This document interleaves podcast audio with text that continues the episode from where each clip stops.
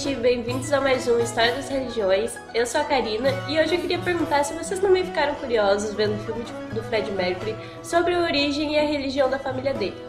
Ou então, se você já, já viu o livro do Nietzsche, Como Falava Zaratustra, e se perguntou, quem é esse? Hoje nós vamos responder essas e mais algumas questões, como a origem do monoteísmo, a origem da, de céu e inferno e de apocalipse. Então, Malu, conta aí pra gente sobre o que é o episódio de hoje. E aí galera, o episódio de hoje é sobre Zoroastrismo. É, ele surgiu onde atualmente é o Irã e o Cazaquistão.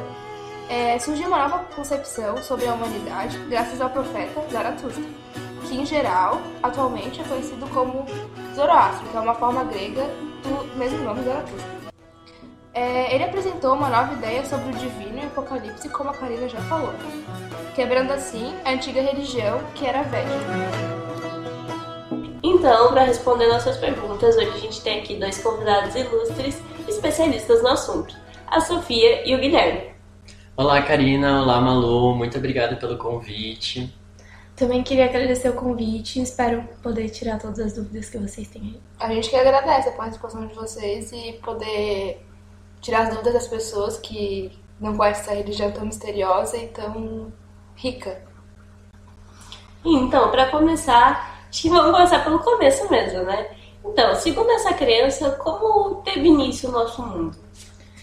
Segundo essa tradição do zoroastrismo, é, a criação do mundo se deu pelo deus principal deles, que é o Senhor da Sabedoria, ou como eles chamam de Ahura Mazda. Ele começou criando um homem, um boi e uma planta. É importante ressaltar também que ele iniciou a criação ligado ao mundo imaterial, e só depois esse mundo foi materializado. Então ele criou esse um homem, um boi e uma planta, o boi no caso o animal, é, de uma, uma forma de exemplo, como se fosse um modelo. E depois veio a criação do fogo, e o fogo em duas duas esferas, uma como se fosse como uma força vital, que é realmente tipo um dos focos da, dessa religião, e o outro como um fogo visível mesmo.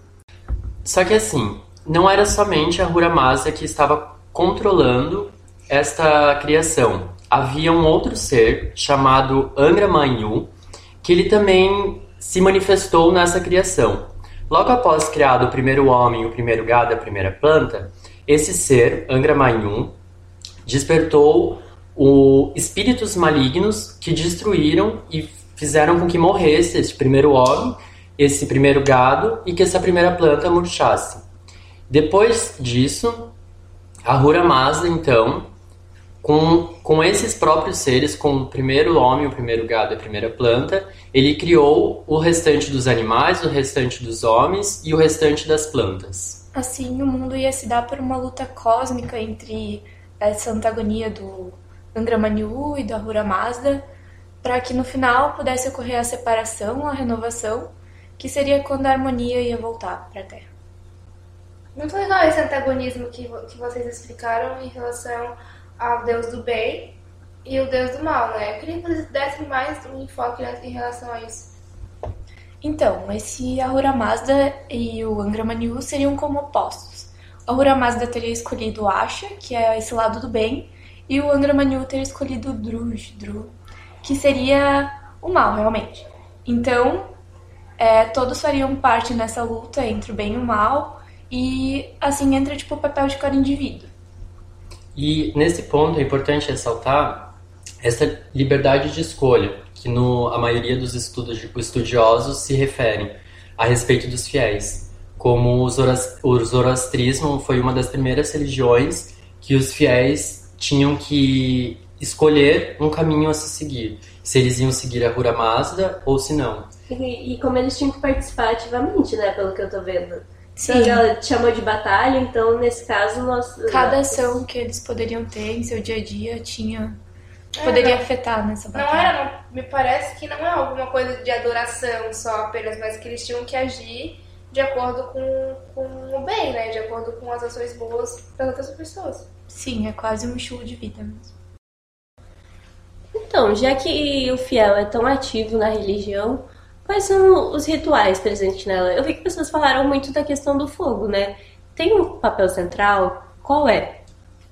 Assim, Karina, uh, sobre os rituais da, do zoroastrismo, temos alguns que vêm de origem da, da religião anterior ainda ao, ao zoroastrismo, desculpa, a religião védica.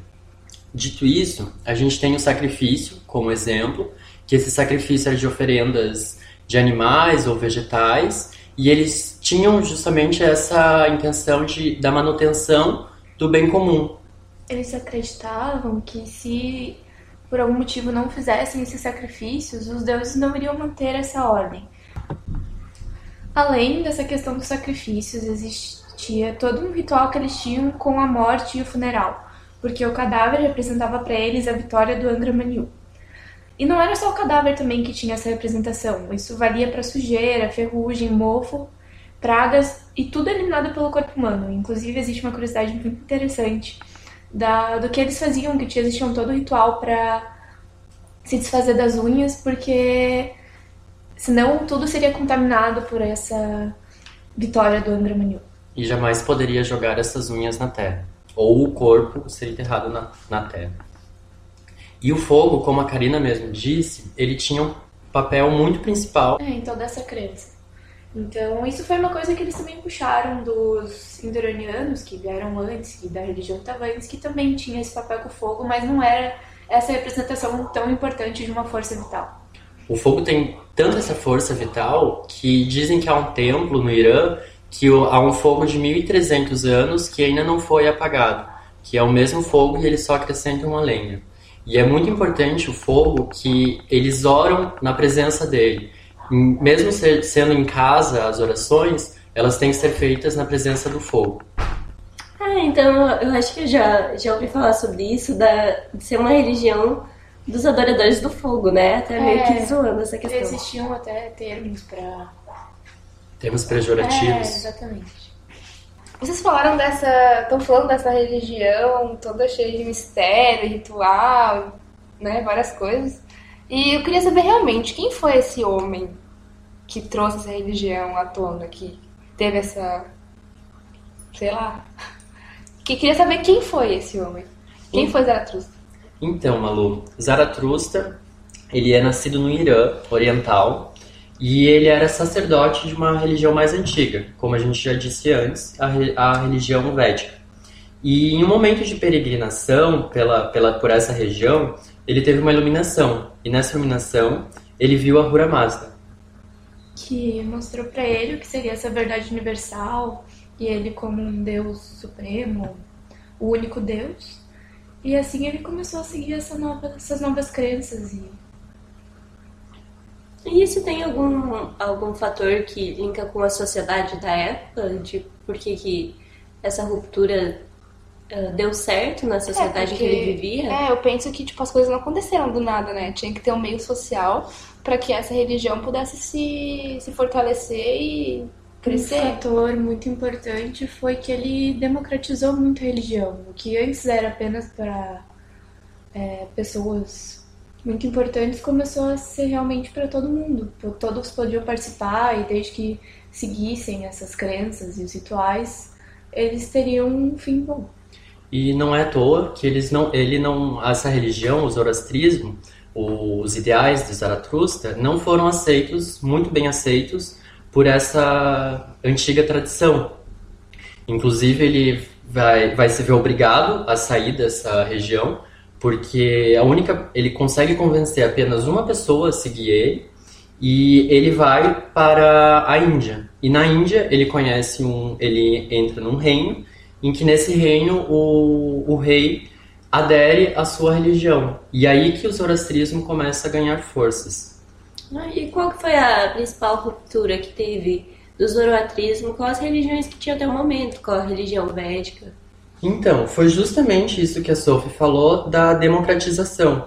Afinal, essa, essa religião védica, ainda hoje a gente tem traços dela na Índia e pode se ver pela, por, pelas castas. E era uma religião que não tinha essa mobilidade e não eram todos que no final iriam ao, ao paraíso, digamos assim, ao, ao destino final, vamos colocar, acho que melhores palavras.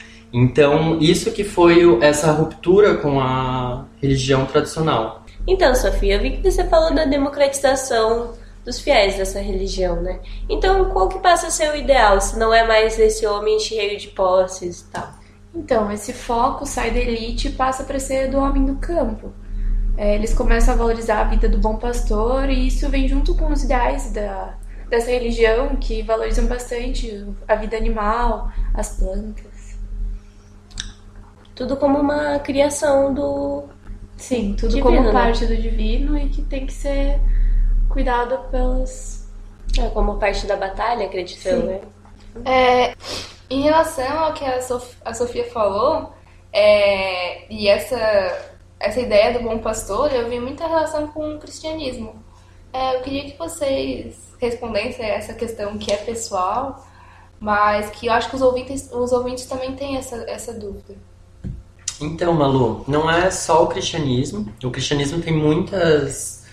É basado muito no zoroastrismo, mas assim como o islamismo e o judaísmo, também tem suas bases ligadas ao zoroastrismo.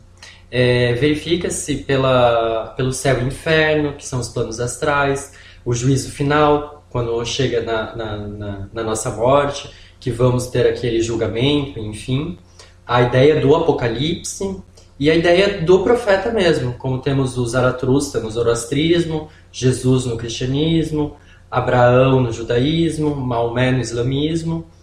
Então todas essas religiões estão sim ligadas e principalmente nessa ideia monoteísta. Então, como a gente já falou como esse mundo começou, vamos falar agora de como ele termina, né?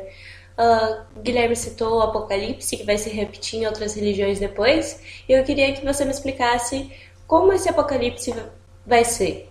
Então, a crença deles é de uma batalha cósmica e no final o bem vai vencer. E daí vai ocorrer o apocalipse. Então, o metal derretido vai ser derramado pelo mundo e aqueles que são bons, ou seja, aqueles que escolheram o caminho do bem, o acha, vão passar pelo rio de metal como se fosse leite. E aqueles que não seguiram esse caminho é, vão ser extintos e vão queimar ali junto com todo o mal da terra. Então, aqueles que passaram vão para uma vida eterna junto com o Ahura Mazda. É, depois de a gente ter falado sobre o passado, sobre como foi criada essa religião e os rituais, eu queria saber como ela está agora, se ela ainda é praticada, em que regiões é praticada. Então, não aconteceu o apocalipse zoroastriano, como já sabemos. E também a religião não se apagou, ela não, não, não foi acabada. Hoje se encontra a maior parte na, na Índia. No Irã já ainda se encontra zoroastrianos, mas em menor quantidade. Depois de, alguns anos da ascensão zoroastriana no, no lugar, o islamismo tomou conta e a maior parte da população é islâmica e não zoroastriana. Mas ao redor do mundo, temos muitos zoroastrianos. Aqui no Brasil, são poucos conhecidos. O zoroastrismo em si já é pouco conhecido. Então é isso, eu gostaria de agradecer a presença de vocês. Vocês têm mais algum recadinho para dar? Eu queria agradecer muito esse espaço que vocês deram pra gente falar a respeito dessa religião que é tão importante, que tem tanta influência atualmente, mas que é pouquíssimo conhecida. E eu acho que é isso. Lembrar também que é uma, uma religião que foi a base para as que nós temos hoje e que também não é uma religião que acabou e que também precisa ser mais estudada, porque infelizmente há poucos estudos sobre essas religiões e essas culturas. É, eu acho que se o público tiver mais alguma dúvida, eles podem procurar vocês nas redes sociais, né? Vai deixar ali linkado junto com esse podcast. E eu quero convidar vocês para escutarem o nosso próximo episódio da, do programa História das Religiões e convidar os especialistas para também escutar o nosso podcast e dar essa ajudinha pra gente. Obrigada, gente. Até o próximo episódio.